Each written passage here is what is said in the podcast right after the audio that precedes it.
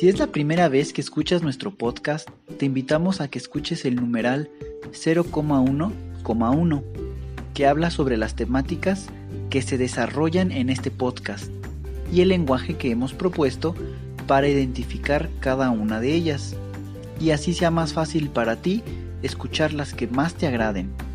Te dejamos el link del audio y la lista de las temáticas en la descripción que este audio tiene. Bienvenidos a Misericordia en Católico una vez más, ya sea que lo estés escuchando a través del podcast o a través del canal de YouTube, pues bienvenidos, queridos hermanos, queridos hermanas, queridos hijos de Dios, pues vamos a continuar con el diario de Santa María Faustina Kowalska. El día de hoy vamos a comenzar en el numeral 342. Terminamos el 341 la última vez. Pues bien, dispongamos nuestro corazón, nuestros sentidos, que el Espíritu Santo descienda sobre nosotros y también que podamos obtener las gracias y el amor de Dios nuestro Señor, que también seamos un reflejo para todos los demás del rostro de nuestro Señor misericordioso. 342. El sufrimiento es el tesoro más grande que hay en la tierra purifica al alma. En el sufrimiento conocemos quién es nuestro verdadero amigo. El amor verdadero se mide con el termómetro del sufrimiento. Oh Jesús, te doy gracias por las pequeñas cruces cotidianas, por las contrariedades con las que tropiezan mis propósitos, por el peso de la vida continua, por la mala interpretación de mis intenciones, por las humillaciones por parte de los demás, por el comportamiento áspero frente a nosotros, por las sospechas injustas, por la salud débil y por el agotamiento de las fuerzas, por repudiar yo mi propia voluntad, por el anonadamiento de mi propio yo, por la falta de reconocimiento en todo, por los impedimentos hechos a todos mis planes.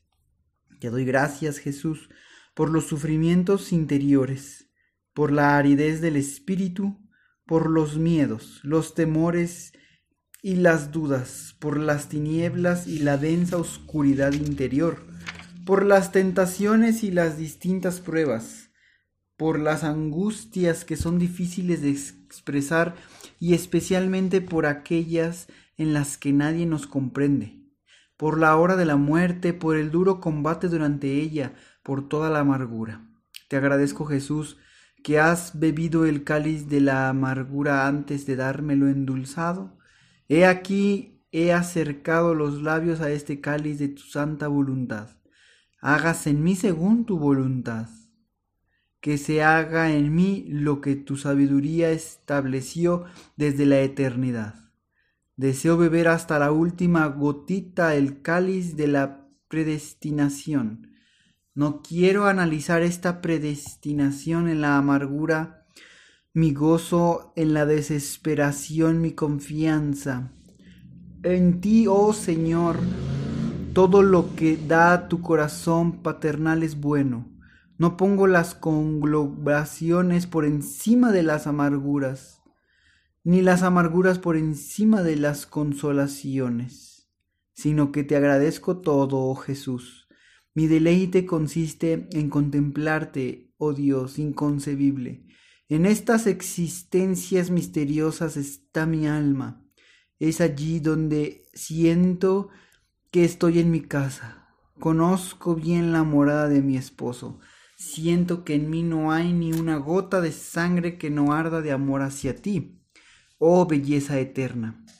Quien te conoce una vez solamente, no puede amar ninguna otra cosa. Siento la vorágine insondable en mi alma y que nada la puede llenar sino Dios mismo. Siento que me hundo en él como un granito de arena en un océano sin fondo. Una noche al entrar yo en la celda vi al Señor Jesús expuesto en la custodia como si estuviera a cielo abierto. A los pies del Señor Jesús vi a mi confesor y detrás de él a un gran número de eclesiásticos de alto rango, con ropa que nunca había visto salvo en visión, y detrás de ellos varias clases de eclesiásticos. Más allá vi una multitud tan grande de gente que no pude abarcarla con la vista. Vi saliendo de la hostia estos dos rayos que están en la imagen, que se unieron estrechamente, pero no se confundieron y pasaron a las manos de mi confesor. Y después de las manos de los eclesiásticos y de sus manos pasaron a las manos de la gente y volvieron a la hostia. Y en aquel momento me vi entrando en la celda. Cuando me tocó en la semana de ir a confesarme, llegué con cuando mi confesor estaba celebrando la Santa Misa. En la tercera parte de la Santa Misa vi al niño Jesús, un poco más pequeño que de costumbre y con la diferencia de que tenía un delantalcito de color violeta, mientras habitualmente lo tenía blanco. La vigilia de la Navidad. Por la mañana durante la Santa Misa sentí la cercanía de Dios. Mi espíritu se sumergió en Dios inconsistentemente. De repente escuché estas palabras. Tú eres una morada agradable para mí. En ti descansa mi espíritu. Después de estas palabras sentí la mirada del Señor dirigida al fondo de mi corazón y viendo mi miseria me humillé en espíritu y admiré la gran misericordia de Dios, y que este altísimo Señor se acercaba a tal miseria. Durante la Santa Comunión la alegría inundó mi alma, sentía que estaba unida estrechamente a la divinidad. Su omnipotencia absorbió todo mi ser durante el día entero. Sentí la cercanía de Dios de modo particular y aunque los deberes no me permitieron ir a la capilla ni por un momento durante todo el día, sin embargo no hubo ni un instante en que no estuviera unida a Dios. Lo sentí dentro de mí de una manera más sensible que cualquier otra. Saludaba sin cesar a la Santísima Virgen, ensimismándome en su espíritu, le rogaba enseñarme un verdadero amor a Dios. De repente oí estas palabras. Te revelaré el secreto de mi felicidad en la noche, durante la Santa Misa. La cena fue antes de las seis, a pesar de la alegría y el ruido exterior que hay cuando se parte el oplatec, y durante las felicitaciones matutinas ni por un instante fui privada de la presencia de Dios. Después de la cena nos apresuramos con el trabajo y a las nueve pude ir a la adoración a la capilla. Había obtenido el permiso de no acostarme, sino esperar la santa misa de medianoche. Me alegré muchísimo. Desde las nueve hasta las doce tenía el tiempo libre de nueve a diez hice la adoración por mis padres y por toda mi familia.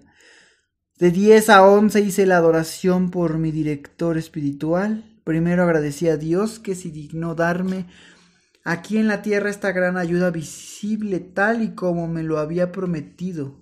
Y por otro lado pedí a Dios que le diera luz para que pudiera conocer mi alma y guiarme según a Dios le agradaba.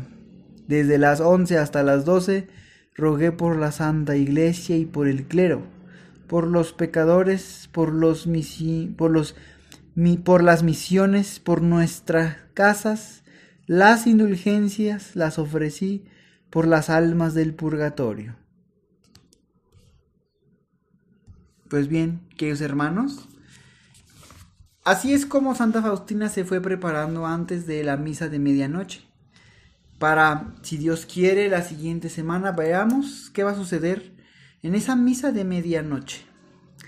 Misa en donde, pues bueno, ya podremos ir descubriendo lo que pudo haber hecho Santa Faustina. Queridos hermanos, les agradezco por seguir aquí en este en esta misión. Es una misión de difundir la palabra de nuestro Señor para que todo mundo pueda alcanzar, escuchar esas herramientas, gracias y amor que Dios tiene para todos nosotros, que quiere salvarnos y ayudarnos a llegar a Él. Pues bueno, antes que nada también a los que pudieron participar en la fiesta de la Divina Misericordia, pues quiero agradecerles, pues bien, quiero felicitarles que hayan podido obtener el perdón total de sus culpas y de sus penas. Yo estoy muy contento y feliz también. Y pues, aparte, seguir en oración. Recordemos que durante un año se nos pueden presentar muchas situaciones en las cuales seamos tentados por Satanás para volver a caer.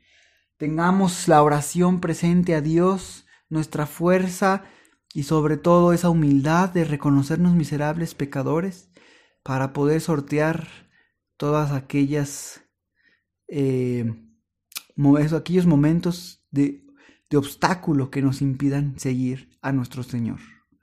Pues gracias nuevamente y que Dios los bendiga. Hasta pronto. Bienvenidos a Misericordia en Católico. La finalidad de este podcast es compartirte la insondable misericordia de nuestro Señor Jesucristo, apoyándonos de literatura de santos como la biografía y diario de Santa Faustina testimonios, temas para poner en práctica día a día para el crecimiento a la devoción de la Divina Misericordia. Comenzamos. Jesús, yo confío en ti.